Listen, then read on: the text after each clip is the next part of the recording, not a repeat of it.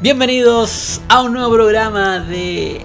¿De, qué hablamos cuando hablamos de nerds? Estamos de vuelta después de mucho tiempo. eh, Como, como seis meses. como seis meses, desde diciembre, enero, febrero, marzo, abril, mayo. Sí, pero el- la vez pasada también empezamos en mayo, me parece. Sí. Bueno, hay que decir que al que igual íbamos a hacer un programa alguna vez en enero y, no, febrero y no pasó ser- nada. Ser opción cabro. Y, y Estaba después, encerrado en un cine viendo Star Wars. Y después nada, no sé, no sé qué pasó, de repente fue mayo. Sí, no, pero lo importante es que este podcast lo estamos grabando un 4 de mayo. Un 4 de mayo, ¿vieron? Todo Sí. simbólico siempre. Oh, Empeza- sí, empezamos siempre a hacer el programa después del primer trailer y de después Wars. volvemos con el programa de Star Wars. Así que bacán. No vamos a hablar solamente de Star Wars, evidentemente, porque bueno, ya demasiado. Sí, Siempre, o sea, nunca es O demasiado. sea, nunca es demasiado, pero ustedes se pueden aburrir porque no todos tienen por qué ser tan fanáticos como nosotros de Star Wars. O quizás sí. O quizás. Sí, sí, sí. O sea, igual vamos a hablar de Star Wars, evidentemente. Sí, siempre. evidentemente.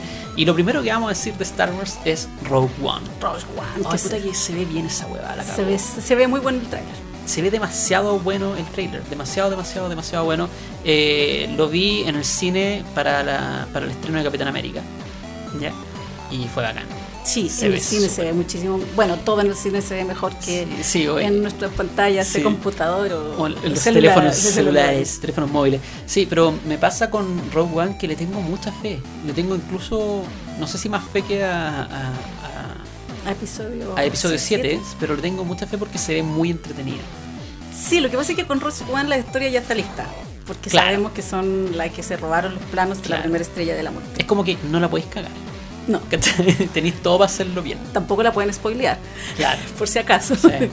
Eh, y me pasó que por eso mismo a mí no me entusiasmaba tanto al principio. Cuando empezaban a anunciar los spin-offs, yo dije, ah, ya, esto es la estrategia, va a sacarnos mucho dinero. Pero el tráiler está buenísimo. Está buenísimo. Buenísimo. Sí, no sé si me entusiasma tanto el spin-off de Han Solo, porque Han Solo es un. Bueno, no estoy diciendo que vaya a ser malo, pero es el riesgo súper grande, porque Han Solo es un personaje igual complejo, un personaje, digamos, que eh, tiene, tiene que salir muy bien, porque la vara está muy alta. Sí, lo que pasa es que los lo que pasa con los personajes, los protagónicos de Star Wars, a pesar de que, insisto, estamos hablando de Star Wars, que fue lo que mucha gente después le criticó a The Force Awakens, que no tenía grandes diálogos. Star Wars, o sea, aquí nadie habló nunca de sus issues personales, parentales, ni nada. Pero son personajes que se, que han construido, se ha construido un mito y una fanaticada alrededor de ellos, entonces Hay que tener cuidado. hay que tener Que a, mí me pasó, por ejemplo, con el. Porque eh, Marvel ahora sacó, está sacando cómics de Star Wars, porque Disney le pasó los derechos, se los quitó a Dark Horse y se los pasó a Marvel, obvio. ¿ya? Y están sacando, están haciendo súper buenas cosas. Y yo leí el tomo 1 de Darth Vader. ¿Qué- ¿Cómo está? Porque se ve bonito. Eh, ese es el problema. Mira, no creo que sea malo el cómic, pero me, me produce cierta angustia leerlo porque es interesante la premisa en el sentido de que a Darth Vader lo ponen en entredicho porque el weón se pidió la estrella de la muerte. ¿Cachai? Entonces lo ves, entre comillas, muy vulnerable porque el emperador lo tiene así como, oye, bueno, ¿cachai? Y le coloca como un tutor. Entonces es ver a Darth Vader fallar. Claro. Y eso es súper fuerte y no está mal escrito, pero, pero cuesta ver a un personaje tan mitológico como Darth Vader fallar y que sea uno más. Es un asset del emperador y tiene otros. Entonces un es un peón más del emperador y, y cuesta ver eso. No, no, hay que manejarlo con cuidado. No está mal, pero, pero tengo que me, me- me complica verlo. Bueno, hay o sea, una- leerlo. Hay una novela que se llama Splinter of the Mind Night, que se supone que está situada, es una novela bien, an- bien antigua, es como bien, que está situada entre el imperio y el regreso, ¿Ya? parece, y que claro, que está en, en busca, que en el fondo lo que están buscando es a Luke. Y hay como en medio una competencia, como que le sale otra persona al camino a Hay una, la que es la, Shadow of the Empire. Que ahí Sí. está con el emperador Caesar y esa es como la competencia que le sale a, a Vader. Sí. Sí. y no, esta, esta, esta, es- esta es otra, y, es como raro ver ese Vader amenazado. O sea, se supone que Darth Vader era omnipresente, ¿cachai? Cuando llegaba a supervisar la estrella de la muerte, así como que todos temblaban. Sí. Porque si no, Sí. O sea, partiste la, el patio los callados, Claro. entonces como que ver que alguien le hace el peso es Sí. medio raro. la única, digamos, que pasó, que le pasó eso, o sea, que uno le puede aceptar eso es en la Una Nueva Esperanza, con Graf Moff Tarkin, digamos, que era como el weón que podía controlar a Vader y que un poco, digamos, que tenía un poco más de rango que Vader. Pero era Moff Tarkin, digamos. Y a Vader le daba lo mismo. Claro. O sea, no, nunca le importó. Claro.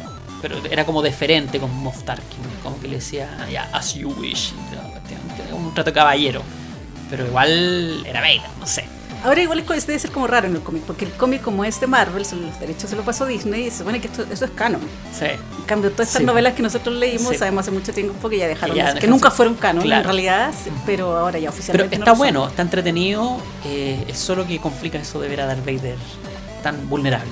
Entre comillas, vulnerable. Ahora lo bueno que encontré yo de Roche One, volviendo al, al tráiler, es como encuentro muy entre, siempre he encontrado muy entretenida en Star Wars la historia de los pilotos. Que Claro. son como siempre los que los extras que se mueren y que sirven para morirse muchos Claro. y quedar cada vez menos naves. Como el pobre Jeff Porkins. Así es. y, pero hay unas historias súper entretenidas de hecho, entonces, porque son como pilotos de aviones de guerra. Sí. Estos son en el espacio. Sí, Entonces, no, y esto es como guerrilla, no Sí, sé, como que, la mina diga I rebel y toda la weá. esa es es como- muy es buena. bacán, es Esto es una rebelión, entonces Y- me revelo. Y, y- y encuentro la zorra que, que tanto en The Force Awakens como en Rogue One las minas sean protagonistas. Sí, Es sí. muy bacán esa cuestión. Ahora yo no sé a qué se debe eso, no, no creo que sea una estrategia comercial porque nunca ha sido No. tanto, sino como No, para nada. quizás leer... Es que es entretenido ver minas protagonistas, digamos que sean, no sé, no, no sé. No tengo idea. Pero me gusta que sea sí. una mina la protagonista. Me gusta O sea, a mí particularmente me gusta mucho porque yo, bueno, con una amiga que siempre nos escucha a todo esto en el programa, eh, siempre discutimos esto que no solamente pasa en las películas de ciencia ficción o de fantasía o no sé qué, esta cosa del romance gratuito. Siempre que hay una película y aparece una mujer, nunca la mujer es como papo, pero siempre tiene que tener algo con el protagonista. Yo Aunque encuentro sea que una película de ir a ver palmeras Mm. o estudiar los osos polares en la yo Antártica, soy igual. A mí me, me carga eso. ah, yo lo que pasa es que yo soy igual de la teoría que toda buena historia tiene que tener algo romance. ¿cachai? Sí, hay Pero gente ahora- que dice eso. Claro, porque, porque bueno, pues yo soy romántico, digamos, pero, pero no tiene por qué. Claro, romántico. pero no tiene por qué ser la protagonista, digamos. Claro, o, o ese romance robarse Claro, cámara, ¿cachai? Claro, claro. Entonces me da un no poco tiene que ser forzado, digamos. Claro, entonces me, me, me da lata que como que las mujeres están ahí ya la mina del loco, ¿cachai? Sí. Entonces esto que sean mujeres y que cada vez más ciertas películas tengan, o ciertas historias tengan mujeres power Sí. y mujeres protagonistas, Sí. sobre todo en esta saga que es como tan mítica. Claro. eh, Por ejemplo, el romance que es toro, que está que considero yo que está súper bien manejado, es el de Jurassic World, el de Chris. Pratt con la mina. Ese es bacán. Ese es un buen romance. Aunque me molesta que ella corra con tacos en medio del barro, porque eso es imposible. Sí. De hecho, creo que la única mina que le, le creo que corra con tacos en una película es Black Widow. Sí. La única. Sí, sí, sí, sí. Pero efectivamente la, la mina corrió en taco en todas las escenas. ¿eh? Sí, pues. Sí, pues. ah, bueno, sí tiene que correr, no creo que se lo hayan photoshopeado, pero pobre de ella, se cae, se. terrible. Terrible. Pero bueno. Bueno, bueno. Así que eso con Rogue One y eso con Star Wars, sí, bacán. Oye, pero salieron además imágenes del set. Salieron Sí. las imágenes del halcón milenario y todo, porque ya está. Salieron imágenes del episodio 8, de hecho. De hecho. Sí. Y están bacanes. bueno, no sé si están bacanes, pero a mí me gustaron porque. Es un gran- hype, hype. Es, es gran misterio esto porque, bueno, Mark Hamill ha jugado con el hype. Mark Hamill es un bacán. Sí. Mark Hamill es un bacán y un Pero un- pero un muy troll. Sí, absolutamente. Pero es que es el Joker. Sí. El Joker, inevitable que sea troll. Oye, y bueno, estamos con Captain America, eh, que ya recaudó más de 200 millones de dólares en el mundo, pero todavía no se estrena en Estados Unidos. Es muy raro eso, yo nunca Es súper raro y es bacán. Chiquillos, la vieron antes que Estados Unidos. Sí. Los que la vieron, por supuesto. Podrían haber spoileado a todos los A todos los estadounidenses gringos. y haber sido baneados de real de todos los foros porque los gringos creo que entienden mucho mejor el tema del spoiler que en este terruño. Que en este país. Sí. Oye, por Dios. Por Dios, por Dios. Así que eso, estamos con hartas cosas que comentar. Sí, estamos con como- hartas cosas porque también vimos Daredevil. Ah, eh, qué buena. Qué buena segunda temporada. Sí, Ten- empezó- Igual tiene su ya. Sí, Creo que mejor la, primera. Obviamente. Que ahora se puso más fantástica. Tiene como más elementos de fantasía. No, a mí no me molestaron los elementos de fantasía, me molestaron ciertas cosas que encontré que eran como un poco fomitas. Ya. Bueno, a mí Electra no, no me convenció mucho. No, Electra no me convenció para nada. Sí. Creo que salva salva las lucas los últimos dos capítulos y aún así Mm. Sí. la encontré demasiado cliché. Sí. De hecho, a mí me gustan más los dramas que se dan con Matt Murdock alejándose de Foggy, alejándose de la otra mina que no me acuerdo cómo se llama. Ese romance lo encuentro, aunque yo sé que existe en los cómics, eh, lo encontré un poquito forzado. A mí, a mí me gusta que, es- que sea como romance intenso un capítulo y después todo se vaya a la mierda. Y en la raja esa weá. ¿Por mucho. qué?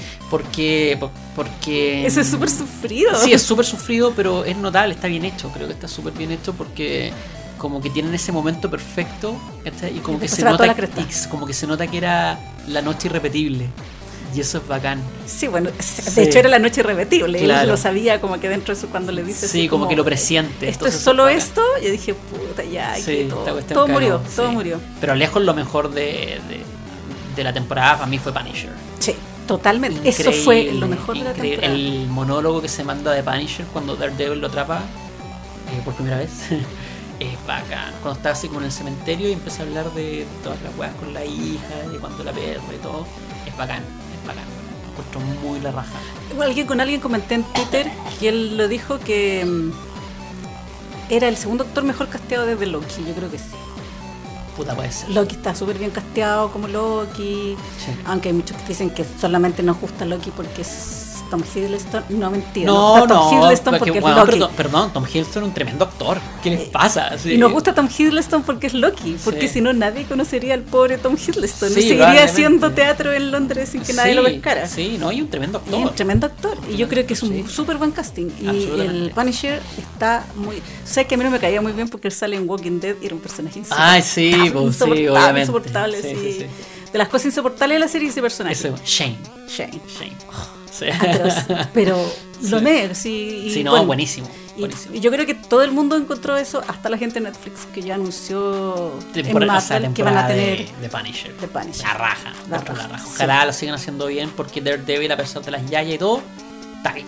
Está bien, Está o sea, buenísimo. o sea, tiene algunos, ponte tú, nos reíamos de una cosa así, Karen Page, ¿qué onda tu vida? O sea, no tienes ni una profesión y encontraste dos, tres pegas distintas, Sí, loco, y, así. y como que tiene harto cargo al tiro. Sí, así al tiro, así como que casi abogada, Sí. después es casi periodista a cargo de una investigación importante. Loco, yo soy periodista, créeme que no. Sí.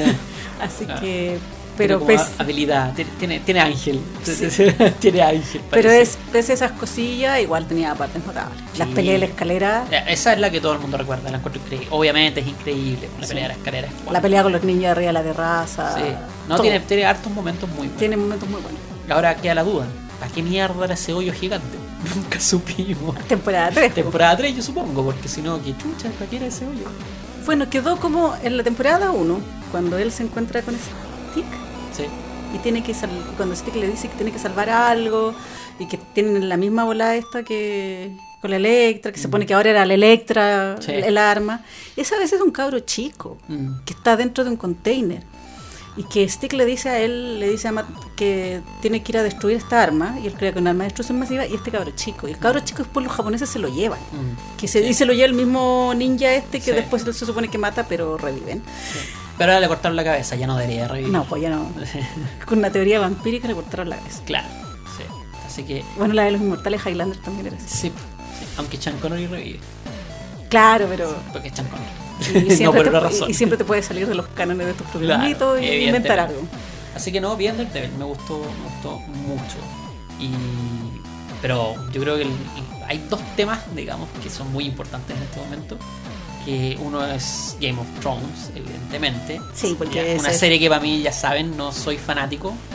Igual sigo la historia porque encuentro que es buena. A mí no simplemente no, no me piache, pero es Yo creo, que interesante. yo creo que te llegaba a emocionar últimamente de tanto leer hype y Sí, reacciones. lo que pasa es que lo que pasa es que eh, la historia como la conocía de antes estaba esperando esto porque esto ya es nuevo.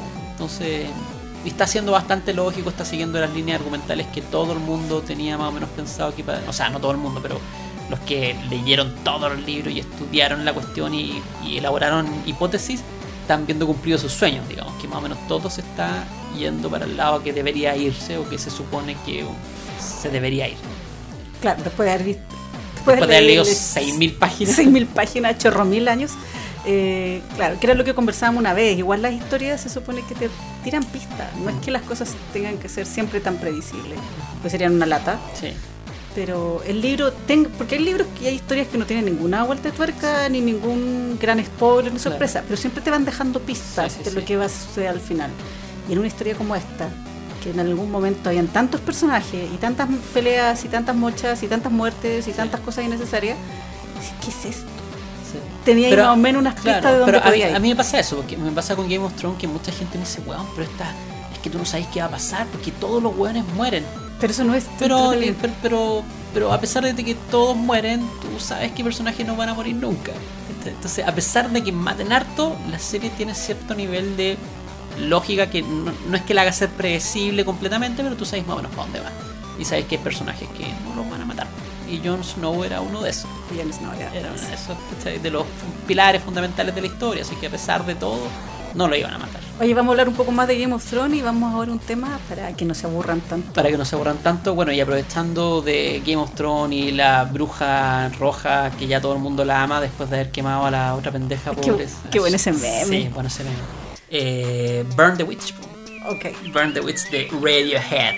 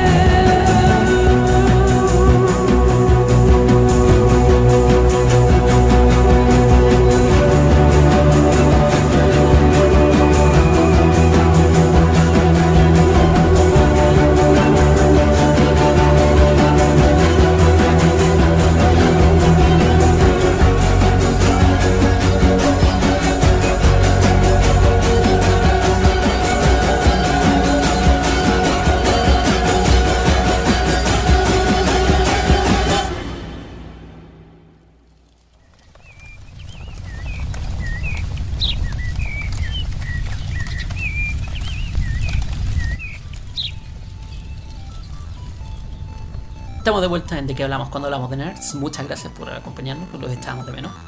Espero que nos echen de Sí, menos espero que nos nosotros. echen de menos nosotros. Y estábamos hablando sobre Game of Thrones. Claro.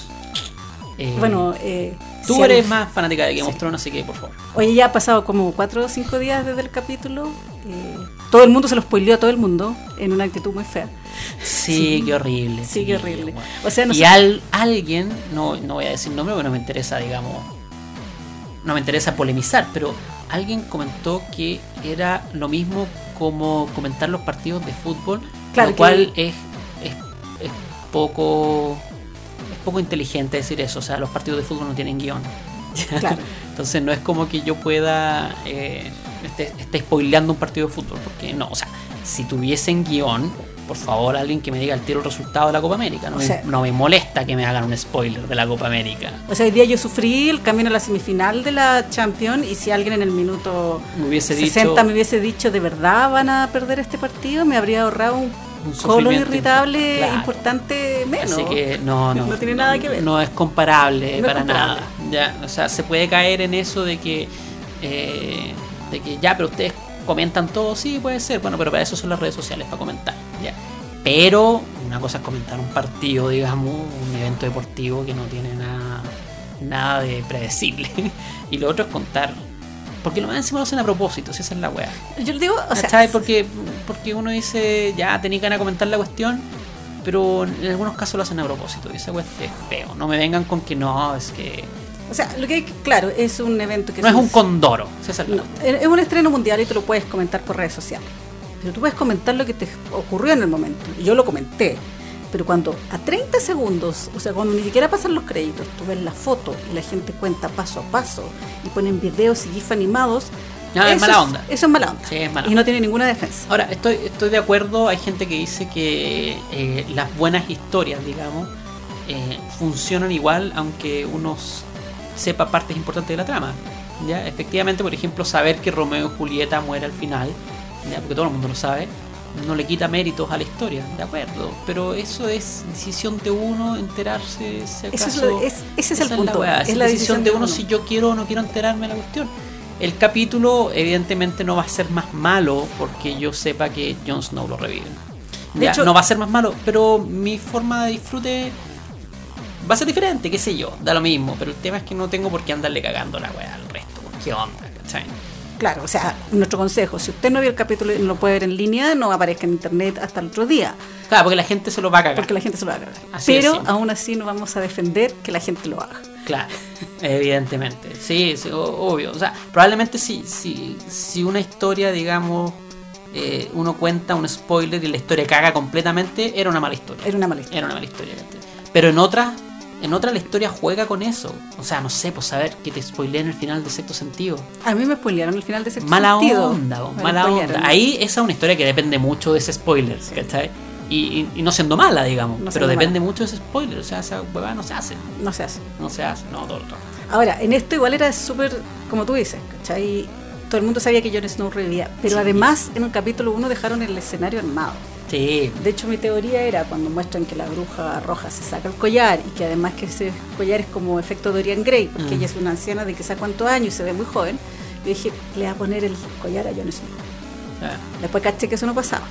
Entonces yo después mi teoría era que iba a salir de las llamas. Que alguien leí un comentario que alguien creía lo mismo, que lo iban a quemar y se iba a levantar de las llamas Así como, como Daenerys, Daenerys, con sí. sus dragones. No pasó tampoco. lo revivió ella. Pero igual era... Pero habían dejado todo seteado porque el- ella estaba ahí. De hecho, Davos, que eso encontré que decía, no pueden no revivirlo. Porque Davos era como un lugar, era como una mano del... Gran Da- ser Davos. Davos es una mano del rey Mm. el rey que él tenía se murió. No tiene nada en que creer, no tiene nada en que luchar, está ahí abandonado en el castillo negro. ¿Para qué? Claro. Era, eso yo creo que era súper fundamental entender eso. ¿Y para qué tiene toda esa manga de salvajes que le son Mm, súper huevones, leales? sí. ¿Para qué? Sí, no, obvio, no, sí, eh, era, y era muy obvio que iba a, A revivir. a revivir, sí, no, no, no había que ser, me llegan mensajes de gente que me dice feliz 4 de mayo, que son tiernos. Que son temas. Sí, Sí. porque hoy día es el 4 de mayo. Eh, era obvio que iba a revivir, o sea, yo, yo insisto que Game of Thrones tiene muchas cosas interesantes, crea harto peso cultural, así como no sé, ti- tiene harto ambiente, pero yo a mí no me gusta mucho porque otras cosas la encuentro medio predecible y la encuentro medio burda, pero eso es una opinión personal, evidentemente. Pero aún así sigo la historia porque encuentro, la encuentro interesante. Encuentro que está mal escrita en algunos momentos, pero la encuentro interesante. Ahora, Eh, lo que me ha pasado en estos dos capítulos que yo siento yo, habiendo visto los, las temporadas pasadas, me pasaba que pasaba del amor al odio. Hay un primer capítulo que era bueno, un segundo capítulo que empezaba a guatear, uno tercero que ya te salían con una rueda de carreta que me cargaban, una escena gratuita. Siempre voy a encontrar que la violación de Sansa por Ramsey fue absol- de las cosas gratuitas de la serie, esa, porque no tenían para qué. Em, pero en esta temporada estos dos capítulos los he encontrado bien Redondito. redondito, y bien compactito y bien como donde va. Igual encontré Sharsha que Ramsey le tiraba a los perros a la loca. La podría haber matado con una espada. Sí, porque esas son las cosas gratuitas exageradas que tiene Game of Thrones que a mí no me gustan mucho. y que a mí no me gustan. ¿cachai? Onda es como la exageración, ¿para qué? Pero- Pero, bueno, es- sobre gustos no hay nada escrito. Sí. Para Eh, gustos colores. Para gustos colores. Para gustos colores. Eh, Y- Así que eso. Pero y ahora, bueno, igual esta, esta temporada hay que verla, evidentemente, porque es todo lo nuevo. Esto Ah, no está escrito. Esto no está escrito nada. De hecho, lo- una de las cosas que más me gustó, Cuando digo no está escrito me refiero a que no, no, tiene el libro. ya. Alguien eh, puso en Twitter, ya no se pueden sentir moralmente superiores porque Claro. saben lo que nosotros no sabemos. Claro. Me gustó mucho a mí cuando Tyrion le habla a los dragones. Esa es Yo creo que es la mejor escena de la, la mejor escena sí, del, capítulo, absolutamente. Sí. Porque además te impone que otra persona, si le sabe o sea, además que la historia era una historia muy linda. Sí, Tú piensas, si yo sí. voy donde un dragón. Esa era una pura clásica historia de dragones. Sí, esa- eh, Como es- que la serie deja de ser la serie y en otra esos historia. momentos son los para mí los que valen de Game of Thrones por, eh, por esa por ese tipo de escenas yo sigo la serie regularmente o irregularmente más bien por ese tipo de cuestiones por los White Walkers de repente la, Ah, los White la Walkers escena- mejor claro pues la escena es, eh, perdón en el capítulo número me parece que es 8 de la temporada anterior cuando está el rey y levanta Cuando lo levanta, levanta. todos los hueones ya Bueno, ahí cuando se enfrenta Eso. a Jon Snow, tú Claro. sabes que se va a enfrentar de nuevo, entonces Jon Snow no se podía morir. Claro. Esa, ese- esa- esa esa escena cuestión es es, bacán, ¿cachai? Y escenas como esta. Como Tyron contando la historia de cuando era niño y que había llorado toda la noche porque habían muerto los dragones hace 100 años. Y quería tener libe- uno como y- ellos. Claro, y que ahora él lo está liberando, es maravilloso. Sí. Conmovedor. Así que por esa, por esa. Ahí vale la pena. Pero eso es una gota en. Que, que una de las cosas que me molesta a mí de que ese tipo de cuestiones las sueltan con cuenta gota. Y ahí es donde yo entro en la desesperación. Y Pero- cae en lo vulgar para mí. Pero yo creo que ahora vienen más. Yo creo que ahora vienen más. sí, porque de hecho, también debería ir terminando ya la historia. Se supone que se acaba esta o la próxima temporada. Yo cre- creo que le quedan dos temporadas. Esta y otra más. Y otra más. Sí. Y van así como cercenar harto. Y, y la gran duda de lo que comentábamos hace, un- hace un rato, sí, previo a grabar, era si va a seguir, si va a terminar los libros alguna vez. Yo creo que no los va a terminar. ¿Le quedan cuántos libros supuestamente? ¿Tres? Tres. Ya, yo creo que este weón va a ser un libro más o dos libros más por temporada y el tercero va a ser una precuela. Bueno, de hecho, viene precuela, Sí, porque po. tiene un montón de libros y Sí. historia. Y sobre eso es súper bueno además que uno no se quede pegado, porque fue lo que comentábamos. Alguien me dijo así como, ay, pero los libros fueron, este caballero está... No, no, caballero, el no, sí caballero tiene que terminar. y, el caballero está ahí trabajando en la serie, entonces No, la serie... sí tiene que terminar. Y la serie no está muy alejada de lo que es. Y George Martin es una persona que ha hecho mucho también, pues el tipo Sí. es seco, o sea, guionizó y produjo Bueno, lo- La Dimensión Desconocida. Lo que te comentaba yo, para mí, George Martin efectivamente está chato de Game of Thrones. Yo creo que la odia con toda su alma porque el se amarró con una serie que yo sé que me, me- me da la sensación de que él sabe cómo termina, pero no sabe cómo llegar a ese punto. ¿Ya? Que es un gran drama de muchos escritores. Y además tampoco es lo mejor que tiene. Yo creo que tiene otras cuestiones más interesantes y más entretenidas. Sí, tienen Los viajes de Toff, por ejemplo, los son viajes- bien entretenidos. De hecho, los viajes de Tuff, yo, bueno, yo los leí, me gustaron muchísimo. eh, creo que son las novelas que más destacan de esa etapa, porque él después le fue, empezó a ir mal y se fue a la televisión, Claro. a Hollywood. Y, pero tiene otro. Ahí estoy No, leyendo varios, lo sí, otro, así que los vamos a ir sí. eh, recomendando, porque lo que hay de George Martin que es más conocido son todas esas historias que tiene asociadas a Game of Thrones. Sí. Entonces igual es bueno leer otras cosas que están Sí, sí, súper entretenidas, que te Están mejor mezclas- escritas. Y mezcla ciencia ficción, terror Sí, y, sí, y es súper interesante.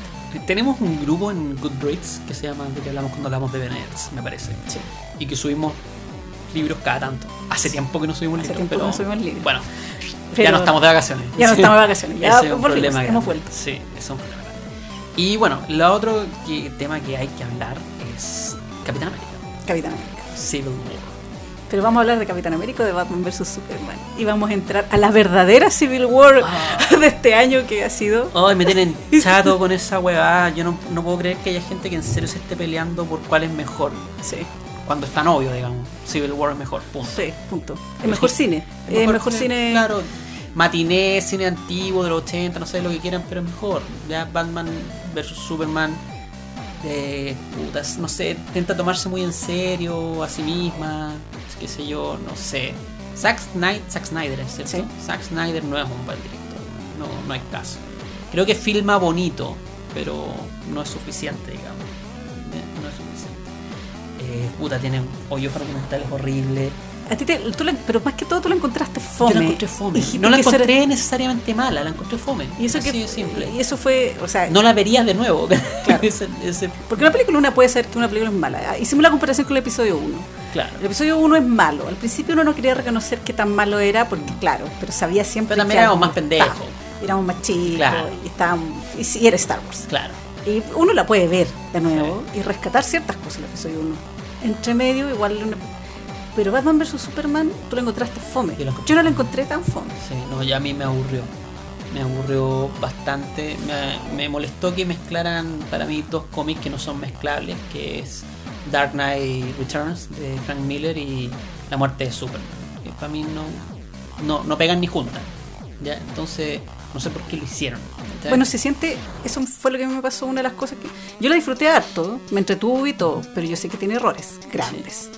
Siempre sentí que eran dos películas distintas, Sí. pegoteadas con, con edición. Ahora, lo que sí me pasa que considero que Ben Affleck, Ben Affleck es, es, es Batman eh, y es Bru- Bruce Wayne y es lo mejor que tiene la película por paliza. Y Jeremy Irons como Jeremy Irons, está súper sí. bien, súper bien. Y Wonder Woman también está muy bien, ¿ya? Está eh, bacán, como que te prende harto. Pero, pero no, es una película súper irregular, totalmente irregular, no. eh, no, a mí me, no, no me convenció para nada, me aburrió bastante y eso, la encontré. Pero a Ben Affleck le prendo velita y qué bueno que él está haciendo el guion de una nueva Batman porque eso sí creo que va a estar muy bueno. Pero Batman vs Superman no, no, no hubo caso. No hubo caso. sí, yo estaba a punto de ir a verla de nuevo, no la iba a ver por cosas circunstanciales solamente. Cuando la vi, la vi en el IMAX, me encantó porque... Que se ve bien, si la película se ve bien. O sea, el ¿cachai? espectáculo visual de la película es a toda zorra. De Claro. verdad, tú la ves en el IMAX y que hay peinado para atrás. Claro, Sobre todo con la mucha final, que hay de verdad peinado para atrás. y dices, Sí. "Wow, esto Pero es lo mismo que, que. Avatar. Avatar también un espectáculo visual, pero una película fome". fome a cagar. Sí, Avatar fome. fome. ¿Cachai? Yo no entiendo cómo le fue tan bien. Yo creo que le fue bien porque era una novedad visualmente y toda la weá, pero es una película mala. Sí, porque el 3D es profundo, no sé qué, la cacha. No, fome, la weá es fome. Y no Sí, hay pero caso. Avatar es más fome que Batman vs Superman. Sí, puede ser. Sí, Avatar es muchísimo más fome. Es más larga. que De hecho, si Batman vs Mm. Superman fuera más corta, no sería tan fome. Hay partes que yo les habría así. Cercenado, Cercenado, sí. Sí. Sí. Eh, sí, no sé. Eh, sí, Y Avatar le encuentro- es más fome, más fome Pero el problema es que a mí me duele más Batman Superman porque le tenía fe. Lo que pasa es que tenía mucho hype y tenía todo Claro, para Obvio, ser pues si es Batman versus Superman. Superman. o sea, no había nada que superara eso. Claro. Ni toda la, aunque lo digan así, ni toda la fórmula archiconocida de Marvel, no. No, era Batman es- vs Superman. Claro, esta cuestión no podía fallar. No podía ¿cachai? Y es, es- es- triste porque efectivamente para mí cuando hacen una, esa disputa así como, ay, pero deseo Marvel. Porque una... Es una guerra civil es una, estúpida. una, una hueva- una pregunta tonta que la gente hace, no sé, en carretes aburridos o rancios o cuando le empiezan a fallar las neuronas, no sé, pero hay gente que hace eso. O en aires de O superioridad cuando, moral. hace- o cuando empiezan así como, eh, ¿cuál otra? Así como Tolkien o Martin. O No, Harry Potter. Harry Potter o El Señor del Anillo. Sí, oye, a mí una vez me dieron esa respuesta y casi le quise pegar a alguien. Si me escucha, se va a acordar. Y le dije, es que a mí me encanta Harry Potter y todo. Me dijo, ay, es que yo, señor de la anillo, no estoy para esas otras cosas. ¿Qué otras cosas? O sea, para mí, obvio la respuesta del Señor del Anillo, ¿cachai? Para mí, obvio, Obvio. obvio, pero. Pero no puedes pero dejar de- me encanta Harry Potter. Y no puedes dejar de perderte Harry Potter Claro. porque sientes que tienes que ser solo fan de Tolkien. No. Claro, ¿qué no, que estirado, que, No, ¿qué les pasa? que engrupío, ¿Qué weón, que engrupío, engrupío. sí. Ya, bueno, pero a mí cuando me hacen la pregunta así como DC Marvel, puta ya, DC. Obvio para mí DC porque tiene Batman y Batman es mi superhéroe favorito, fue el primer superhéroe que conocí cuando era pendejo, me disfracé alguna vez de Batman cuando tenía 5 años, ¿cachai? Obvio para mí Batman y efectivamente Superman es el superhéroe por antonomasia, ¿cachai? Superman es el superhéroe, Es- es es- Superman. Sí, claro. De ahí parten todos los superhéroes, todo. ¿cachai? Y, y encima tiene Wonder Woman, o sea, tiene la santa trinidad de los superhéroes en una película.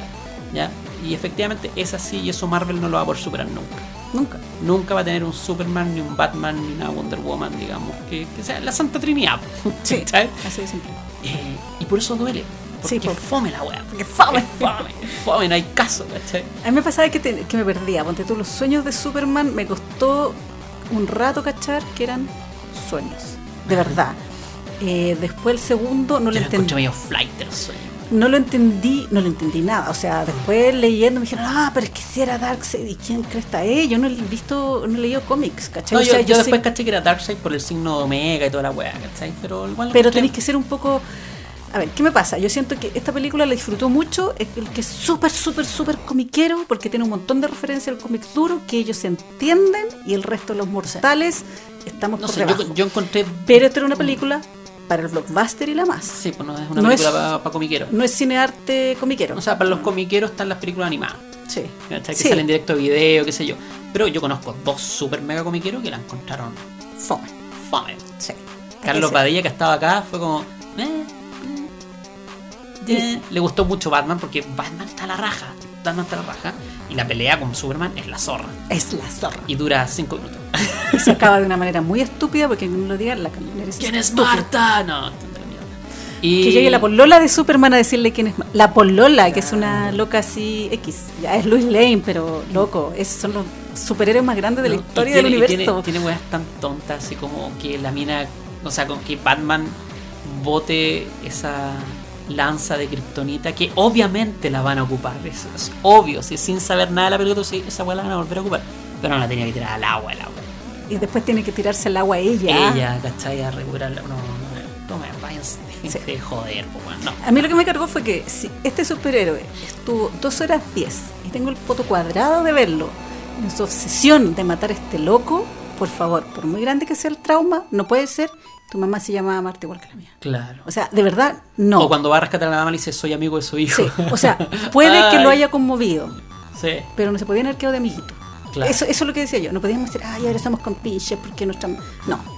Claro. podían haber quedado peleados. Y de repente, oh, viene el malo malo. ¿Sabéis que aquí paremos, paremos de dar jugo? Sí. Eh, agarrar coscacho con esto y después nos seguimos agarrando con es- coscacho es- otro es día. bien tonta la cuestión, porque en Dark Knight, mientras en, en Dark Knight, digamos, el conflicto de Batman Superman era mucho más palpable, mucho más real, porque Frank Miller se hizo cargo de una realidad política, digamos, del momento que era como esta conservadurismo que estaba cayendo Estados Unidos, digamos, y la Guerra Fría y toda la, la espada, la guagua.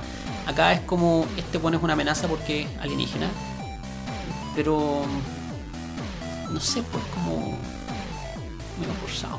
No, eso se lo compré. Yo no sé. Yo se lo compré entero, Yo sí, no compré porque además porque- destruyeron todo y era como si el loco era una amenaza. O sea, el- me gusta mucho eso. El inicio que es como el lado B, ¿cachai? Mm. De la mocha. Y, cómo, y, y eso sí se lo rescató súper bien a la película. Cómo hace el contraste entre los dos personajes y cómo Batman ve el lado B, un poco exagerado porque Batman es súper obsesivo. Claro. eh, ve ese lado B del tema. Pero que, por ejemplo, eh, yo creo que ahí le compro más la teoría de, de los Avengers, digamos, que necesitan ser controlados. ¿cachai? Que es mucho más lógico que alguien piense que tiene que ser controlado a que tienen que ser eliminados. Claro, pero que se fueron más al chancho. Claro, entonces, pero en los- las no partes sé. que te vendían la pescada de, Superman, de repente igual entendía él Sí. que, que, claro, entendía que, Batman no tenía por qué odiarlo, que estaba Claro, errado, ¿cachai? sí. Pese a que yo soy absolutamente Team Batman. Absolutamente. Absolutamente. sí, todo el rato. Pero sí le compraba, y sí, siempre le compré toda la parada que Superman es. Porque Superman es el superhéroe por antonomasia, o sea, Sí, pues, no- es él. nada lo supera. Aunque Batman diga que es el mal, no. Sí, Superman es a los superhéroes lo que Aristóteles es a la filosofía. Así es simple, Sí, eso es imbatible. Claro, entonces, pero bueno, tiene esas cuestiones. Y lo otro que me molesta de Batman Superman, creo que es muy burdo la preparación para Aven perdón, para la Liga de la Justicia. Ah. Eso lo encuentro muy burdo, porque mientras Marvel, que odiosa la comparación, lo lamento, ¿cachai? Pero mientras Marvel hacía. Es que son las películas que están en el Claro. cine. ¿Qué más vamos a comparar? Y, y obviamente vamos, tenemos que compararla, pues, Sí, son pues, películas de superhéroes. Son películas de superhéroes y el superhéroe es un tipo de, de cine que ya se hizo. Claro. Hay seis películas este año. Así que se Entonces, eh, a mí me pasa que mientras en Avengers eran más sutiles para congeniar todo en Avengers, perdón, mientras las películas de Iron Man, Thor y toda la weá eran mucho más sutiles para congeniar en Avengers, que lo hacían con escenas post-crédito, claro. que es muy entretenido. Y era una escena de dos minutos, tres minutos. Y, Acá, con- y es un, y es un comodín de guion. No es como para tirar el chiste gratuito. Es un claro, comodín de acá guion. es como muy obvio el juego para, ah, se viene la Liga de la Justicia. Y es como, ya, dale, guacho, está bien, pero, pero de eso no se trata la película. Sí. ¿Cachai? Y entonces no, a mí no, no. Y lo digo con tristeza, digamos, porque yo le tenía mucha, mucha, mucha fe. Todos le teníamos mucha fe. Todos le teníamos mucha fe. Ahora, eso no ha hecho que, por ejemplo, le pierda la fe a Suicide Squad. Yo le tengo mucha fe a Suicide Squad. Le tengo harta fe a Suicide Squad.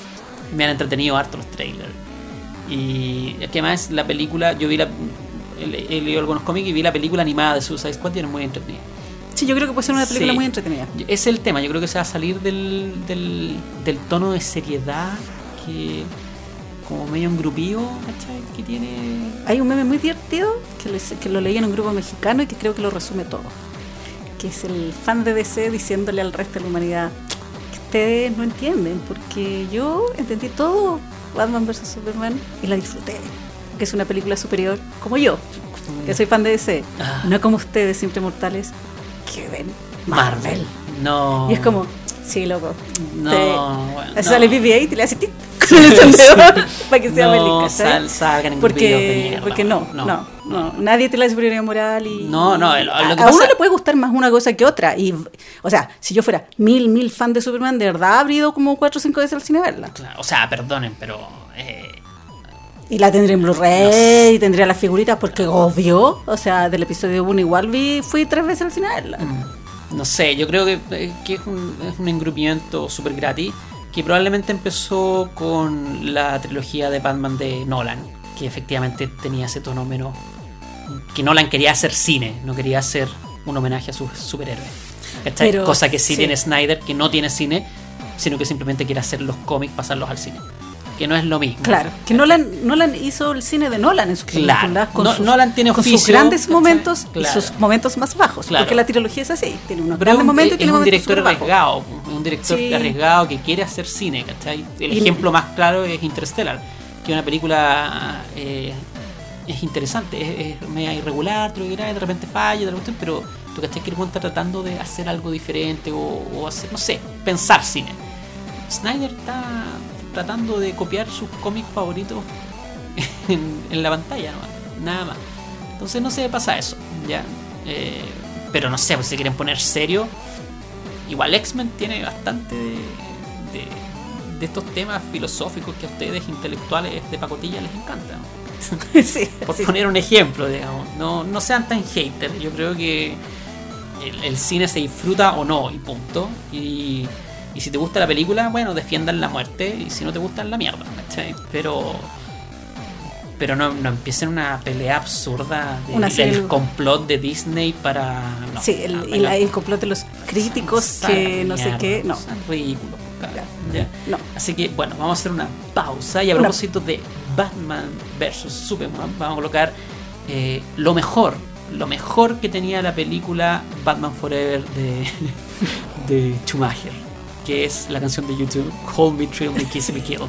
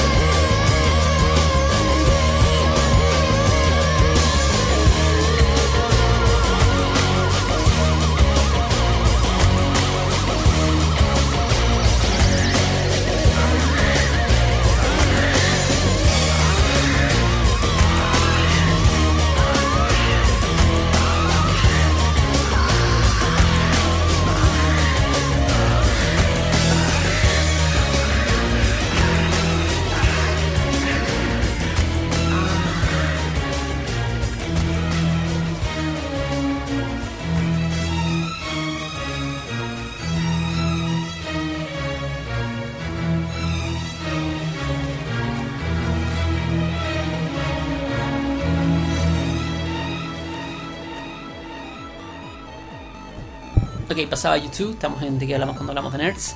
Esa es una gran canción, es muy buena. Y es una muy mala película. es una película terrible. Es una película terrible, Sí, terrible. Pero no es la peor, la peor es Batman Robin. Batman y Robin, que es la segunda que hizo Schumacher. Con, John- con George Clooney. Con George Clooney, los, Esa es la peor. los Batty Nipples y el Batty Ass y toda la weá. O sea, hay, es, peor, hay- es peor que el episodio 1, cabrón. Sí. hay casting malos, casting malos y George Clooney de Bruce Wayne. Sí, sí, no, no, es mala. Sí, es terrible. Ahora, tampoco, so- tampoco estamos de acuerdo a propósito de los que decían que eh, Batman Superman es la peor película de superhéroes. No, por favor, no. No, no, eso fue un haterío gratuito. Sí, Hay gente que le es. pasan el micrófono y dice, ay, no vamos a hablar de eso porque vamos a no olvidar esa película que están y que nos partió el corazón. No, ya no le den color. Sí. Si tú vas al IMAX o la ves en una pantalla grande y la ves por primera vez, la película la puedes disfrutar entera. Sí. Lo que pasa es que no es una tremenda película y no es más y probablemente que- no te dan ganas de verla de nuevo. no te dan ganas de verla de nuevo. O puedes verla de nuevo en pedazos, ¿cachai? Con el poder de adelantar y todo.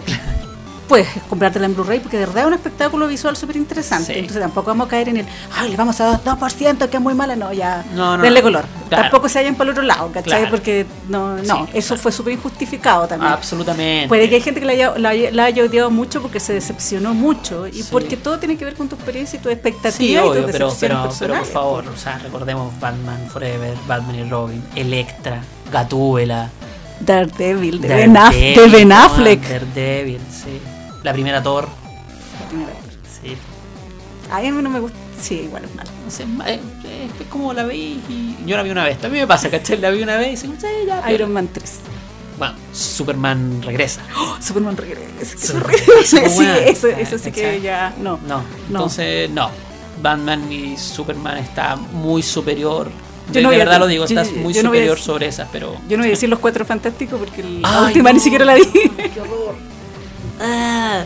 ¡Qué espanto esa La tercera de X-Men. La tercera de X-Men. La tercera. Eh, no, la tercera no es tan peor. La que es peor es Wolverine Origins. Wolverine Origins, sí. Sí. Wolverine Origins es. O sea, Wolverine Origins es una película que tiene la fórmula. Que tiene una fórmula para ser entretenida. Y es sale mala. tan mala. Porque Sí. esa película sí que es horriblemente mala. Y no porque sea tan fome, sino porque es estúpida. Los, los- los diálogos son imbéciles, la resolución y la vuelta de terca. Oh, qué película más mala. Sí, no, y yo la vi en el cable. Sí. Y la encontré muy mala. Sí, no, es mala, mala la wea. No hay nada que hacer. Así que tampoco sean tan haters, pues no sean ridículos. Si la película no es la peor. Sí. Pero es una decepción. Para mí fue una Sí. tremenda decepción. Así que ahora vamos a hablar de la otra parte de la Civil War. La verdadera La verdadera Civil War Captain America, que se estrenó eh, la Aquí- semana pasada. aquí una- acá en, una Chile, semana antes que en Estados Latinoamérica se estrenó semana. No, en Argentina creo que también se estrena mañana. Pero bueno, en algunas partes se estrenó antes. ¿Ya? Y la weá es que la fuimos a ver y está muy entretenida. Está muy buena. Está muy buena, está, está, está terrible de buena. No sé si es mejor que Winter Soldier, porque me gusta mucho el, como el tema de espionaje de Winter Soldier, medio, medio guerra fría que tiene, Sí, que es me bacán. encanta, me encanta. Que es bacán. Pero, pero es más entretenida que la chucha de principio a fin. Eh, no sé, a mí me encantó sobre todo Spider-Man y Ant-Man, lo encontré la raja. Lo encontré buenísimo, está muy bien hecho. Y, por supuesto, a propósito de peleas tontas, apareció de nuevo el- eh, con Civil War el tema de que eh, la weá de Team Iron Man o Team, o team Cap. Captain, ¿cachai? Que, que tratan de fascistas los que escogen Team Iron Man.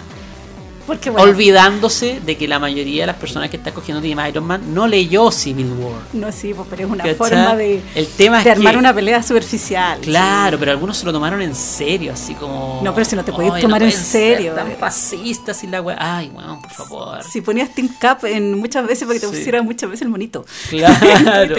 Es como, no, no. Y eso es una diferencia importante con el cómic, que ya lo mencionamos, que aquí ambos bandos tienen mucha razón en muchos aspectos. No podría de- identificar que el malo es eh, tal o cual, digamos. O sea, de hecho el conflicto que se basa y que se basa el cómic en el fondo es por estos acuerdos que nace como una respuesta a que queda un gran cagazo de parte Claro. de los superhéroes y que es como lo que decía Watchmen, quién vigila a los vigilantes. Claro. Ese es, ese es el, el, el- el- sí, po, Mm. el- como el trasfondo de todo, quién vigila a los superhéroes. Sí.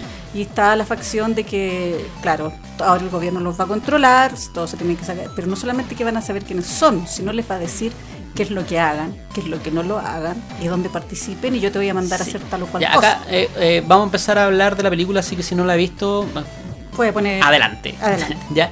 Pero, pero sí, pasa y eso eh, eh, esa es la parte, digamos, en la que uno podría no estar de acuerdo, que efectivamente, no, mira, pero ustedes van a estar manejados por la ONU, ya, pero la ONU está manejada por Estados Unidos, entonces igual... Pero aquí lo, pero está mucho más suavizado ese conflicto, Claro. digamos, en la película y acá es la ONU, Claro. entonces uno le cree más a la, O- a la ONU. Claro. Hay y- más países de acuerdo. Claro, es la mayoría, de La hecho. mayoría. Entonces igual es como más lógica. La posición de Stark es súper lógica, sobre todo considerando, digamos, que Stark es el nexo político entre los Avengers y puta Estados Unidos, porque el Capitán América no. No, el Capitán América lo desenterraron de hielo y está 70 años atrasado. Cla- en no, todo. no 70 años atrasado, pero. el- Pero no cacha El nada. Estados Unidos por el que peleaba y ya él, no existe. Y él no es político, Claro. no es un político, Stark sí. ¿ya? Entonces, eh, evidentemente la posición de Stark es muy entendible porque él tiene que estar más ahí al pie del cañón. De, de hecho, en un momento el secretario de Estado lo mandó un poco a la mierda. Lo mandó a la mierda al final. Claro, si en alguna parte le dices, es que a ti ya no te creo, te debería poner en la cárcel. En la cárcel. De hecho, y es una cárcel que no construye Stark. No. Ya, al contrario del cómic que sí le había hecho él. Entonces, claro, No, en el Stark cómic. O sea, en el cómic es súper el- alto, el es Stark- abiertamente fascista. Es fascista, es un facho de mierda y toda la wea. Ahí estamos de acuerdo. Estamos no de pueden acuerdo. ser Team Iron Man en el cómic. Pero acá es mucho más comprensible. O sea, era súper comprensible. De hecho, me acuerdo que Francisco Ortega hizo una encuesta en su, tweet, en su Twitter Sí. y decía: Todas las mujeres que han contestado esta encuesta son Team Iron Man. Claro. Obvio, o sea, a todas les gusta Robert Downey Jr. Sí. Si esa era la Y el la personaje es mucho más. Y el personaje es mucho, más, carismático que Capitán y América. es mucho más masivo y fue el primer superhéroe y es mucho más carismático. Y está eso que contigo lo conversaba y con otras personas lo conversaba.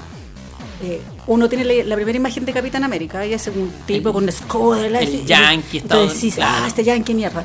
Y después te vas adentrando en la historia de Capitán América. Si tienes la, la idea, y no es así. Claro. Hay otros tipos que son más así en los cómics. Sí, y él tiene O una idea él- de un Estados Unidos que él peleó en la Segunda Guerra Mundial. Es el problema. O el ideal de una nación libre. La, la razón por la que Capitán América, yo te lo comenté una vez, la razón por la que Capitán América es tan odiado como personaje es porque es por culpa de la política exterior norteamericana post- después de la Segunda Guerra Mundial. pero ¿Cachai? él porque está efectivamente en la segunda, a ver, yo no soy pro gringo, pero efectivamente eh, en la Segunda Guerra Mundial los gringos son los héroes, son los que Sí, salvaron la wea, ¿cachai? Entonces, Sí, porque los europeos están cagados. claro, entonces eh, se creyeron el cuento y de ahí en adelante se creyeron que eran los héroes y los salvadores del mundo y vamos a llegar a la democracia a todas partes y es que empezaron a dejar la cagada, ¿ya? Y entonces, por culpa de esa weá, uno tiende a pensar que Capitán América es un yankee desagradable, asqueroso, pero no. No, porque de hecho Capitán América está en contra de todas esas Sí. cosas que hace el gobierno. Claro. Deja de ser, en los cómics deja de ser Capitán América un par de veces pues, en contra Claro. de eso. Y, y acá también se pone justamente en contra de eso. pues. Sí. Entonces, claro, tiene un, tiene un approach menos masivo en Claro, el público y que un poquito una lata porque igual...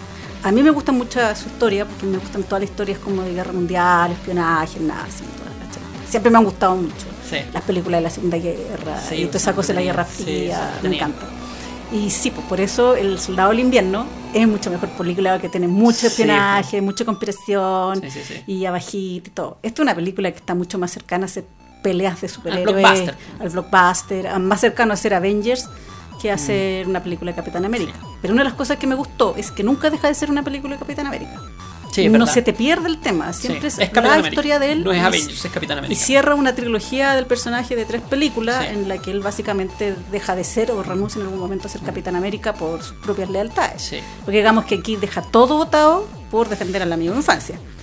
Por el, el bromance. El bromance El más bromance. comentado es Claro. lo deja porque lo deja todo votado. pues, En Sí. algún momento Sí, igual tiene issues con Bucky. eh, tiene, sí, tiene sí, issues. serios issues. Es Serios issues. Loco, supéralo. Solo loco supera esto. Hasta Sí, Bucky le o- dice. o dile- Bucky le dice, loco supera esto.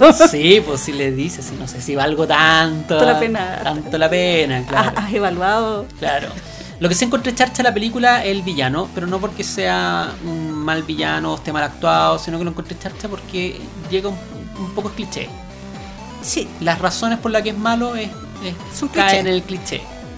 No- quizás no tiene nada de malo que, que sea un cliché, pero esperaba un poquito más. Lo que pasa es que la película es redundante en lo mismo. Mm. Es redundante en que cuando cuando Tony al principio cuando sale Tony Stark se encuentra en el ascensor con esta señora que le echa en cara que el hijo murió en Sokovia. Es la weá que decíamos de Batman Superman. Y después van y se encierran con el secretario de Estado y les muestra Sokovia. Mm. Y después va y este loquito había perdido la familia en Sokovia. Sokovia. Entonces como ya. Y Iron Man siente mucha culpa. Tony Por Stark siente Sokovia. mucha culpa por Y- y el Sokovia. Y Capitán Capitán América América también. dice que es Y- muy gringo en ese sentido, es como daño colateral. Y la otra loquita es de Sokovia y deja la Claro. cagada. Entonces, como todo ya eso y eso, entonces el malo, el malo. Ponte tú una cosa que a mí me molestó un poco fue que al principio, cuando a- es- ellos se mandan el cagazo es por una misión que tienen que ir a este país Lagos y el Sí, villano es eh, insert- si no te acuerdas del nombre del país, inserte nombre de país tercermundista. Lagos. Es que como les cambian los nombres, les ponen entonces. Porque el- existe Laos, no sé si existe Lagos. Sí, sí, existe Lagos, sí. Ya, bueno. La cosa es que es, es Crossbones. Y tú piensas, o yo pensé en algún Oye, momento que Crossbones iba a jugar mejor, mayor papel Mm. y no pasa nada, Nada. loco. O sea, no parece, no está ni. No deja ni mensaje, nada. nada, nada, nada. Y a propósito, esa primera escena de Capitán América la encontré en la raja porque me, que me dio la sensación de película de James Bond. Sí, Sí, sí. es muy bacán esa cuestión. Pero eso cuando me molestó un poquito. Y que después el malo sea este Lolito que, que como que me. Sí, que era, al principio era medio interesantón y después resultó en esto. Es como. Venga, Ya. vendetta familiar. Vendetta familiar. Soy un amargado. Y que, y que además en eso también sí encuentro razón a la gente que ha sido un poco hater, que la razón para que realmente se agarren a Coscacho, Iron Man y Capitán América, también tiene que ver con el sentimentalismo familiar. Claro. En eso estoy de acuerdo, que si se hubiese muerto, muerto Patriot, aunque Patriot se murió por culpa del mismo tema Iron Sí. lo, que le pasó, los otros logos ya habían arrancado, Sí. habría sido más de peso Sí. para que Tony Stark hubiera querido agarrar de verdad a Coscacho a Capitán América, porque de verdad se merecía un par de Coscachos Capitán América, si eso se merecía. Y, y uno ahí uno ahí entra en empatía con Tony Stark. Cuando, spoiler alert, este que es spoiler, cuando le dice, puta, pues que este weón mandó a mi mamá. Sí, ahí uno tiene Y, y veía a Tony Stark así como con los ojos en lágrima para el pico, y ahí es totalmente entendible. ¿Cachai? Y uno dice, puta, ya. Aunque igual. Sí, Sí. sí, sí, lamentablemente, digamos, Team Iron Man, Team Capitán América, Sí. tenemos que decirle, su Sí. superioridad moral, que está tan de moda. Sí. Pero sí, esa parte, pero apelar a eso, a eso podrían haber apelado a lo otro, que Mm. habría sido más, Más heavy. más heavy, Sí. ¿cachai? Pero es uno es algo bueno porque nunca se pierde el hilo del soldado del invierno. Sí. Podría haber quedado votado entre los 300 superhéroes que salen y que sale el Black Panther, que está muy Qué bien. bien, Black muy bien. Panther. Sí, ese me se me olvidó Y mencionar. que sale Spider-Man, y que sale Ant-Man, y que sale Pepito, y Juanito y Sutanito. Está muy, bien. Está- está muy bien logrado que no Sí. se pierda el hilo versus que al final lleguemos y que sea una película de Capitán América y la resolución sea qué es lo que va a pasar con este Sí, personaje. no, y está entretenida. Está súper entretenida. Así que, bueno, no sé si, insisto, no sé si me gustó más que Winter Soldier, pero está muy entretenida. Vale la pena. Vale la pena totalmente. Así que, bueno, en honor a Capitán América, entonces vamos a hacer una pausa y vamos a escuchar a el jefe, Bruce Springsteen. Bruce Springsteen. Algo con más yankee que Bruce Springsteen y. Capitán América Claro. en un solo podcast. Born in the USA.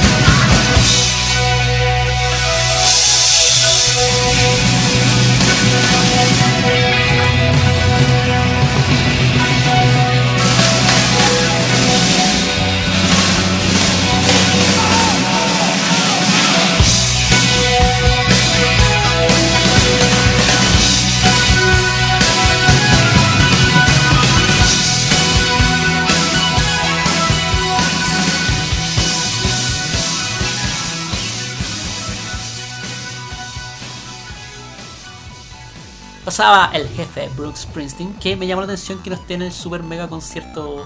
Ah, el mega concierto de los tatitas. Oh, está buena esa weá por la chucha. Sí. Igual siento que faltaron. Pero 1500 dólares por estar adelante, loco. No, no, no.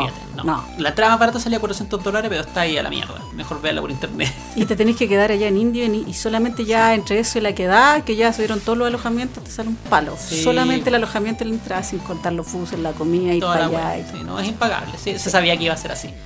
Pero igual creo que falta. Yo creo. Debería estar Eric Clapton. Ah, sí. Debería estar Eric Clapton. Y creo que también debería estar Robert Plant. Eh, es- Era como el momento también para que Robert Plant atinara y. Ya, chiquillos, un- una Sí, sí, junta. Sí, podría ser. Podría haber sido bueno. Ya, pero por último Robert Plant solo. Pero está Neil Young. De todo eso, sí, Neil de Young todo eso me duele mucho Neil Young. Porque Sí. Neil Young yo quiero verlo alguna vez. Nunca ha venido. Nunca ha venido. Pero hablando de cosas dolorosas, enterarse que Prince estaba negociando un concierto en Chile. Mira, yo eso encuentro que fue una eye candy totalmente. Si Yo- yo, lo sé, fue como casi Piñera, su muerte lo impedirá. No, loco, no es necesario. Esa, esa, eso mismo te iba a comentar. Yo me quedo callado. Sí. Me quedo absolutamente callado porque la weá es demasiado charcha enterarse después de la muerte de este weón que. Yo lo encontré un poquito oportunista, porque es como, no sé, pues Depeche Mode también estuvo a punto de venir a Lollapalooza y se cayó en mitad de la negociación. Mm. Pues las negociaciones se caen. Entonces puede haber pasado eso, que hayan estado en la primera parte de la negociación. Entonces, ¿para qué decirlo? Capaz que no hubiese sido totalmente... Ahora, si hubiese sido un concierto confirmado, Que está la entrada a la venta y la weá. o la vamos a poner en la venta un mes más, habría sido dolorosamente Terrible. triste, sí. Terrible. Porque si Prince estaba por venir, de alguna forma se había rumoreado. Sí. Y no se sabía. Y nunca había venido. Nunca había Qué atroz. Qué atroz. Eso, chiquillo, a todo esto, nosotros la última vez que nos vimos, el mundo era más feliz, tenía más artistas. Sí. No había muerto ni Lemmy, concha tu madre. Y este año está la zorra, la santa zorra. Y debo decir que la... hay muchas que me han dolido, evidentemente, pero hay una con la que lloré. Que fue la de Bowie. Man, espantoso, Es que si muriera Bowie yo creo que nos cambió un poco todo a todos. No, heavy. La de Bowie heavy. Y me acuerdo de todo, me acuerdo del día completo. Sí. Me acuerdo del día completo. Ah, Fue un día, sí, fue un día terrible, terrible, Sí. terrible, terrible. Encima, o sea, dos días despertar antes- sabiendo que, que se había muerto Bowie o fue Claro, terrible. y dos días antes yo había estado celebrando el cumpleaños de Bowie con unos amigos. Hicimos un carrete en la casa para celebrar el cumpleaños de Bowie. Que estuvo de cumpleaños dos días antes. Sí, fue dos días antes. ¿Cachai? Él Y- estaba de cumpleaños el 8 y yo estaba de cumpleaños el 9. Y Claro. él se murió, se murió en el 10, pero se murió claro, él el está de 11. cumpleaños el 8. Él estaba de cumpleaños el 8. Claro, el viernes 8 celebramos nosotros el cumpleaños y el, el 10 en la madrugada falleció. Sí, Y fue la wea. Eh, fue terrible esa hora. fue terrible. Yo me acuerdo de haber estado el- también el viernes celebrando porque justo salió con el disco. Sí, por el Black Star. Y como Sí. sacó el disco, estábamos todos en llama escuchando el disco. Y yo me acuerdo que estaba en el sur y tomé un colectivo así hacia el centro. Y en la radio iban escuchando Bowie, porque obvio, estábamos todos en llamas con Sí. Bowie. Yo había escrito, de hecho, un post así, puta grande, Bowie, puta gracias por tanto, por de nuevo tener un disco, porque sea siempre incombustible, porque siempre estaba ahí, Sí. siempre en algún momento iba a hacer algo. Y el, y el chofer del colectivo estaba así como tarareando la canción, La era todo la raja, maravilloso y todo. Y después enterarse el lunes, despertar y que Bowie se haya muerto era... No, aquí alguien hizo... No, fue- alguien me contó no, un, mal. un mal final, alguien Mal, se equivocó. Mal, mal, mal, mal. No, esa weá fue espantosa. Fue espantosa. Sí, fue espantosa, mala onda. Y eso que yo la sufrí, me, me cayeron mis lágrimas, la cuestión. Nada, en todo caso, como, como. Hay gente que, de verdad, no sé, hay gente que sufrió mucho, mucho. Así como eh, Ortega, eh, no sé, Paradit, por ejemplo. Para sí, yo creo que... Paradit estaba al. Sí, yo también tengo amigos que están mal, mal. Sí, es cosa insuperable yo creo este año que se haya muerto Bowie. Sí.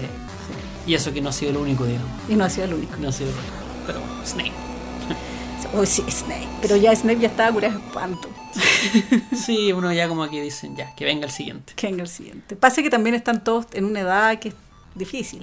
Menos pues, Prince. Prince no era, era Prince mucho más era joven. Prince era joven. Pero. Y lo que me apestó sobre todo ese día, esa como policía tuitera que empieza a decir, ah, ahora todos son fanáticos de. Ah, y ahora todos son fanáticos de este. Ah, pero ya, pero. Loco, ¿cuánto? todo el mundo podía haber sido fanático de Bowie. Si nadie Tenía tiene por qué andar alumbrando. nadie tiene por qué andar alumbrando. Así que. Así que uno, ahora tienen que. Yo puta tengo que empezar a decir, ya, aprovecho a avisar que cuando se muere Eric Clapton voy a llorar todo un día. Y O sea, si se muere. Eric Clapton, podía sentir sufrir por ti. O sea, que no, se muere Eric Clapton es como cuando murió Cerati, que la gente me llamaba. Sí, Claro, bueno, fue terrible. Sí, me, me acordé de ti. O, o cuando se muere Bob Dylan. Ah, Y ten miedo. Y te, obvio, pues están viejos, po. Están súper viejos. Piensen todos y junten miedo porque Sí. Stan Lee tiene 90, 89. No, 80. tiene más de 90, Ya no me Lolito. acuerdo. o sea, yo fui a ver Civil War esperando el cameo que no sé cuántos cameos más vamos a ver de Stan Sí, Lee. Y no es por ser pájaro en malagüero, No, sino porque. viejo, po, y weón. cachando el 2016 como está, Sí, yo es como. juntemos miedo. Tu madre, así como Nicanor Parra, no sé. Imagínate Nicanor, pero Nicanor Parra tiene, va a cumplir 102. Sí, Este año cumple 102. No, sí, juntemos miedo. sí, no, terrible. Estado súper terrible. Estamos súper terribles. Sí. Oye, eh, otras cosas que iba a comentar porque ha pasado mucho tiempo. eh, estoy viendo Fear the Walking Dead.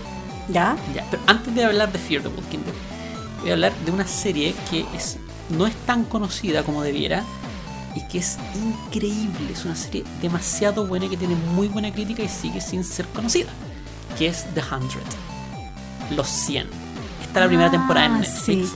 Es una serie de ciencia ficción, va en su tercera temporada, que básicamente consiste en que hubo una catástrofe nuclear, la gente tuvo que arrancar en algunas estaciones espaciales que quedaron orbitando la Tierra por 100 años, y después de 100 años mandan a 100 pendejos, ¿cachai? Menores de 18 años, a ver si la weá está bien. ¿Por qué los mandan a ellos? Porque estaban presos, ¿cachai? Entonces ya.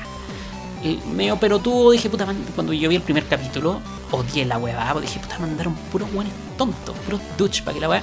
Pero el primer capítulo termina con un cliffhanger, ¿cachai? Que dije, ah, puta la weá, ya quiero ver qué va a pasar. Pero me carga la serie. Y el segundo capítulo lo vi y es como, ah, puta, los buenos tontos, me cargan los protagonistas tontos. Y termina con un cliffhanger. es como, "Mm". ya, voy a ver el tercero, pero odio esta serie. Ya para el cuarto capítulo Lo asumiste. estaba entregado completo y es increíble y la serie va de menos a más todo el rato. No tiene que uno diga, mmm, guatio. Todos los capítulos están muy bien hechos. Todos los capítulos pasa algo. Eh, es, es perfecta. Muy, muy extremadamente buena. Así que The 100 se las recomiendo absolutamente. Y está en Netflix. La primera temporada. Ya. Vamos en la tercera temporada, todavía no termina. Y son temporadas cortas. ¿eh? La primera temporada tiene 13 capítulos, la segunda tiene 16 y la tercera también va a tener 16. Y vamos en el capítulo 14, creo ya. O sea, no nos queda nada para que termine y está la cagama uno. Está basado en unos libros, pero los libros no los he leído y la serie ya superó los libros. Así que no, está muy bien The 100. Y hay un personaje en, The 100 que es Lexa, ¿ya? Interpretada por Alicia Debnan Carey. Y solamente por ella empecé a ver Fear the Walking Dead, ¿ya? ¿Ya? Y hasta el momento Fear the Walking Dead ya vi la primera temporada y estoy viendo la segunda. Qué paciencia. Sí, eh, pero sabes que creo que me gusta más que The Walking Dead. The Walking Dead yo me aburrí, definitivamente. Yo también. Me aburrí y la mandé a la mierda en la tercera o cuarta temporada. Eh, Fear the Walking Dead todavía la estoy soportando. ¿ya? Ahora sobre todo como que el último capítulo fue más raro que la chucha. Como que, se saltaron líneas argumentales, no sé, como que de repente estaba la cagada. Y el gran error, digamos, de las películas, historias de zombies, ¿cachai? Que solamente dos han- se han escapado de esos errores. Que es eh, Guerra Mundial Z, el libro, El no el libro, libro, el Guerra Mundial libro. Z, que es increíble, leanlo por favor. Y The Last of Us, el juego, digamos, de, de electrónico. Eh, el resto, todos las historias de zombies que yo conozco, los protagonistas son torpes, cometen errores tontos y, y eso me molesta mucho. Sí, porque al principio tú puedes comprarles, Mm. porque claro, vienen y vienen los zombies y ya, ¿y qué vaya a hacer? Claro. O sea, no sabí, Claro. tomáis el camino equivocado, te agarran los zombies. Pero pasan días y Y días. siguen cometiendo los mismos y hacen las mismas cosas. Claro, entonces ya es como ya guacho batina. Sí. Así que, bueno, esos son. Pero eso es lo que estoy viendo, está terrible. Sí, Se los recomiendo. No Fear the Walking, The 100, The 100 por favor, veanlo. Sí, y además que está en Netflix. Y si Sí, está en Netflix se van a acordar de mí. y Se van a acordar de mí. se van a acordar. Podrían comentarlo después y Sí. decirnos, oh, no acordamos de ti. O capaz que hay alguien que la vea. Si alguien la ve, por favor, coméntalo. En el grupo. Sí, que la comenten. Así es. Ya pues. Yo estoy, eh, me preguntaste y yo me tengo que poner al día con Penny Dreadful, en Oh, verdad. sí, por la chucha, yo también. Y una serie que yo vi, que te comenté, que, no sé si está en ñoñis, pero a mí me encantó, que es Reaper Street, Mm. que es una serie inglesa y que sale Matthew McFadden Sí. y que está ambientada como una historia de la policía londinense en- a principios del siglo 20. 20, que ya se me confunden, y que son 5 o 10 años después de los asesinatos de Jack el Destripador. y Media que- noir, entonces. Sí, ser, sí, es media noir, es media así como goticona victoriana Bacán. y tiene como todo eso. Súper recomendable, es súper entretenida y además que es media sórdida, como esa serie donde hay harta puta Sí, y harta así como Bajo barrio londinense. bajo, barrio bajo londinense. Ya, la raja. Entonces igual está súper entretenida. Y algo que anunciaron y que no hemos comentado es que anunciaron la nueva companion del Doctor. Ah, sí, verdad, verdad, verdad, verdad, verdad, verdad. Buena, Bueno, sí. así que bueno, no hay mucho que decir en verdad, porque la próxima serie es recién en el 2017. Qué horror, Qué raro. qué horror. No hay Doctor Who este año. Y sobre zombies, que justo cuando hablaste de zombies iba a recordar, estrenaron el tráiler de Cell. Cell es una película que van a estrenar este año con John Cusack, que está basada en un libro de Stephen King. Ah, sí, sí, sí. Y que es una, y que es una historia de Sí. zombies de Stephen King. Y que la teoría de él, que creo que alguna vez la comenté, es que en algún momento todos reciben un pulso electrónico a través del teléfono. Entonces todos los que están hablando por teléfono Se convierte en eso. se convierten en zombies. No en zombies, pero como que como un zombie, pero no así como con las cosas, pero no están muertos. no sé. Y buena, yo me acuerdo que el libro me, me aterrorizó a pedazos. eh, tiene cosas así heavy, que cuando vi el tráiler, porque hay una parte de los aviones súper heavy. Que, que se sienten los aviones como que pasan y se caen. En el, en el tráiler hay un, un avión así cayendo y como, ¡oh! ¡Qué horrible! Yo tengo un trauma con los aviones, entonces pensar en eso me, me- Sí, cuático. Sí, cuático. Esa se estrena en noviembre, así que igual pónganle ojo, busquen el tráiler, Sí. porque entre todas estas estas Civil War que han venido y esta cosa me Totalmente gratis. pasó totalmente piola ese tráiler y como que nadie le dio mucho peso, digamos. Y yo creo que tiene que ser una gran película. Yo creo que los libros de Steve, bueno, hay algunos que están muy mal adaptados, pero veamos qué sale de eso. Ojalá salga bueno. Ya, pues empezamos a despedirnos de nuestros Empezamos a despedirnos de este programa. Es mucho más largo, nos pueden disfrutar a través Sí. de podcast. Podcast. Ahora, seguirnos en Facebook, en- de que hablamos cuando hablamos. Exactamente. Y nos estaremos viendo en un próximo episodio. en un próximo episodio que esperamos sea luego. No, se hace luego. Luego. Sí, de todas maneras. Y nos vamos con Un, un una. cierre. Yo Sí. voy a poner el cierre. Ya que hablamos de Bowie, Ya. Voy a poner Me una, da un ca- poco de pena, pero sí. una canción de Bowie, pero que no la canta Bowie. La canta. Ay, que encuentro esto hermoso. ¿Quién la canta? Space Oddity, cantado por el astronauta Ah, en la estación sí. espacial. O sea, Internacional. internacional. Un astronauta perdido en el espacio, cantada por un astronauta que está en el espacio. Listo. Listo, Estamos. ahí está. Nos Que vemos. estén bien.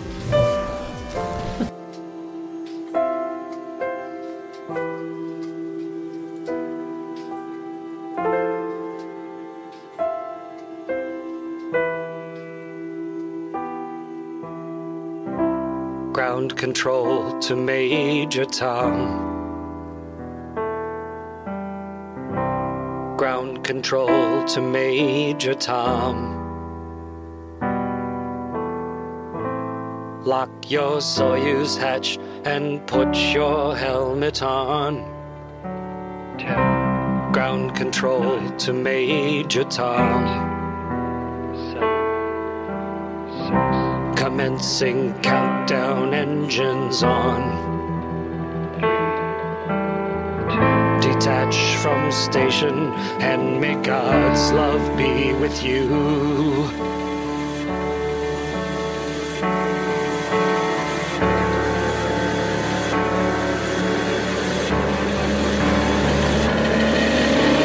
This is ground control to Major Tom.